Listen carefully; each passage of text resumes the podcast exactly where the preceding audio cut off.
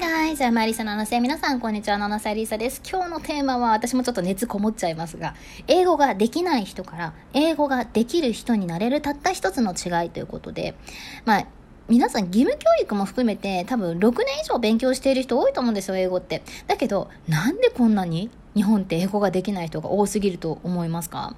実はその、まあ、英語ができる人できない人のその違いっていうのがねその理由でもあるんですけど、まあ、今回はプラスねあのその解決法までお伝えしていこうかなと思いますのでちょっと長年英語を勉強してる人とか英語できるようになりたいとか、まあ、英語の自信がない方はぜひね最後まで見ていってください、まあ、よくねこう英語でなんか話しかけられた時に「Oh I'm sorry I can't speak English」みたいな感じでねあの言ってしまう。すぐ「I'm sorry」と言ってしまうような日本人もたくさんいると思いますし私もそうだったのでどちらかというと、まあ、その辺をですねちょっとあのちゃんと皆さんにね変えていただければと思いますこの、えー、お話聞いていただいた後はマルキシねちょっと変わって英語ができるようなえー、人に、ね、なっていただければなと思います。でまずね、そもそも私も、あの、TOEIC940 点あるんですけど、自分の中では英語ができないってって思ってる気持ちの方が大きかったんですよね。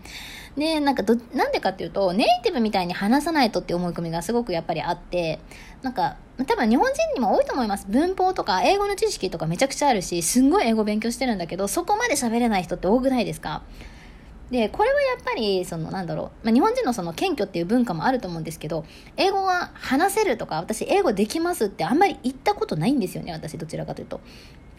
で、逆になんか、 TOEIC、あ、900点超えてて、英語話せるんですね、とかって言われると、いやまあ日常会話ぐらいは、みたいな感じの言い方しちゃうんですよね。これね、多分分かってくれる人分かってくれると思うんですが、で、そんな私を変えたのがですね、実は数日前に、まあ、世界一のコーチと言われているアンソニー・ロビンズ、トニー・ロビンズのセミナーに初めて参加してみたんですね。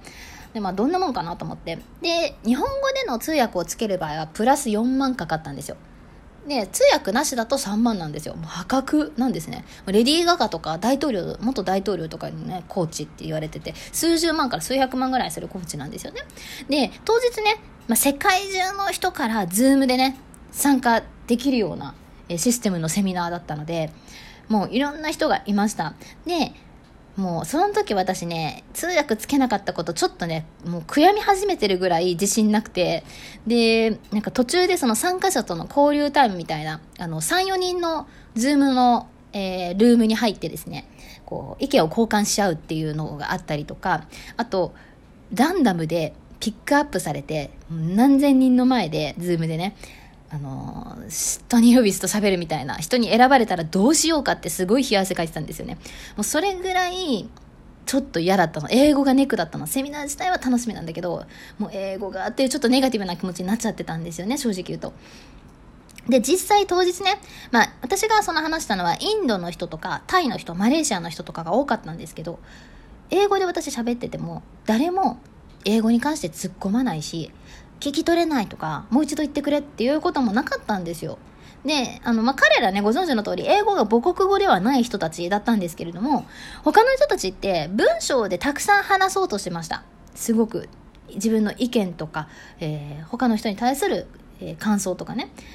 私はやっぱり英語自信なかったからもう必要最低限になっちゃっててですね。この英語の YouTube やっててねちょっと情けないんですけれども。でまあ悩みをねこう打ち明ける会っていうのがあってそこで私はシンガポールの人と一緒だったんですけど同じルームだったんですけれどもその時にまあその人もおおじさんっていうのか本当に私よりちょっと年上の方でまあ、その人の悩みはなんかこう今まで友達との会話がこう無駄に思えてしまって結構こう封鎖していたとその無駄に思っていたっていうこう信念があってそれを変えたいんだっていうふうに悩みを打ち明けてくれたんですねで私はその、まあ、いくつか悩み3つぐらいみんなあったんですけどそのうちの1つが、えー、私は、まあ、英語がねネイティブみたいに話せないっていうのがねこう自分の中の悩みというか思い込み悪い思い込みだったっていう話をしたんですよ。そしたらね、普通にね、やっぱりね、そんなことないよって英語決めないよ、全然大丈夫だよっていうふうにね、褒めてくれたんですよね。で、まあ、この時思ったのが、今まで、まあ、もちろんアメリカにいた時とか他の外国人との交流もあったんですけど、ブラジル人の友達とか、ドイツ人の友達、クラスメイトとか、英語すごい喋ってたんですよね。でもそれ実際アメリカ人の友達に彼らの英語どうなの？って聞いてみた時に、まあ、実はそこまで別に英語上手なわけではないし、なんか発音もすぐ明らかにドイツ人だなって分かるような発音だよっていうふうに言ってたんですよ。だけど彼らって普通に自分は英語喋れます、できますっていうふうに思って、どんどんどんどん話してるんですよね。すごいなと思って。で、そのネイティブみたいに話さないといけないっていう思い込みっていうのは、要は完璧主義になってたなと思うんですよね。で完璧主義っていうのはやっぱり捨てなきゃいけないっていうのがその解決法であるんですけれども、まあ、これはあの皆さんシルベスタ・スタローンってご存知ですかね？ロッキーに出てるねスタローンも I don't work for perfection. I work for perfection at completion. We can go back and fix it. っていうふうに言ってるんですね。これ日本語で言うと、私は完璧主義者でいたらいけないと。えー、要はか、えー、終わるまでちゃんと終了、完了するために完璧であるべきだって言ってるんですね。この違い分かりますか？で、いつでも戻れるし、修正ができると言ってます。まあ、iPhone をお持ちの方はご存知だと思うんですけど、iOS ってどんどん変わってってるじゃないですか、新しいのに。で、その後すぐバグの修正とかがまためちゃくちゃアップデート入るじゃないですか。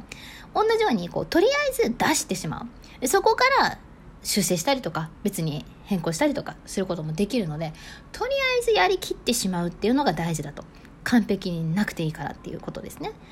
で、まあ、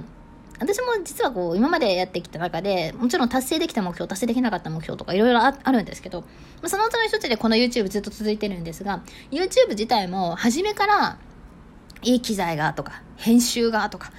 なんかね、そういうパソコンがとかっていうのとか全然なくて、まあ一番最初の動画見てもらうとわかるけど、めちゃくちゃありえないほど画像汚いし、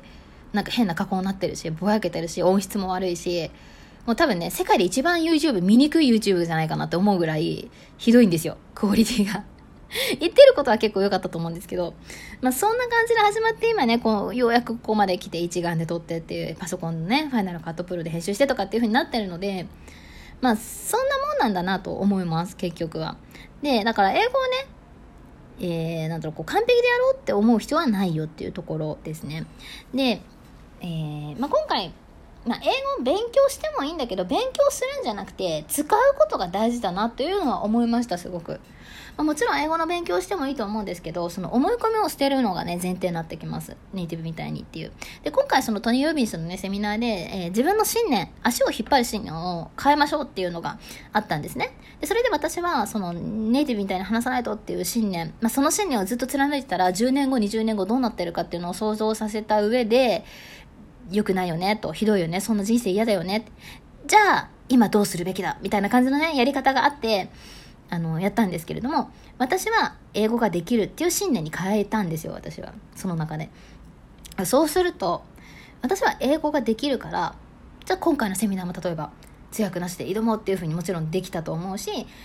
を使うことが怖くなくなりますよね。もちろん英語を聞くことっていう機会もすごく増えると思います。ということはだよ、英語をえー、使うチャンスがかなり増えるようになってきます。英語を使う、例えば職種にも応募したりとかね。これが自分は英語ができないって思ってる人とできる人の違いです。だから、英語ができると思ってると、どんどんそういう場に参加して、チャンスも増えてくるし、間違ってでもね、別にいいじゃないかということですね。どんどんその分成長はしていくので、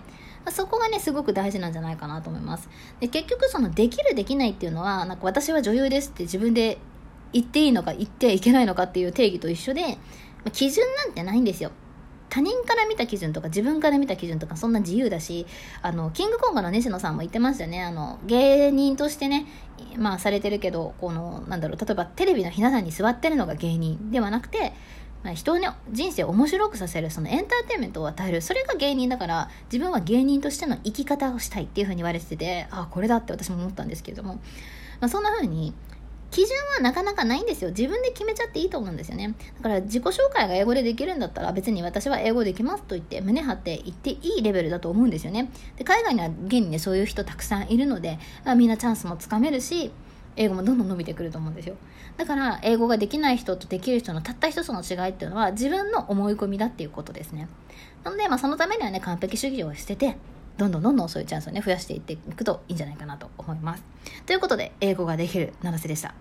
いやなんかここまで英語ができるってはっきり言ったことないからちょっとまだ私あの自分の中でこう何ていうのこう抵抗があるんですけどちょっとね、どんどんどんどんこう自分はできる、英語ができるって思い込んでね、声に出して皆さんも言ってみてください。ということでね、まあ、英語本当にね、まあ、できるように、その、勉強法とかについてね、他の動画でたくさん YouTube で上げてますので、よかったらそちらの方もチェックしてみてください。では今日もありがとうございました。See you! Thank you.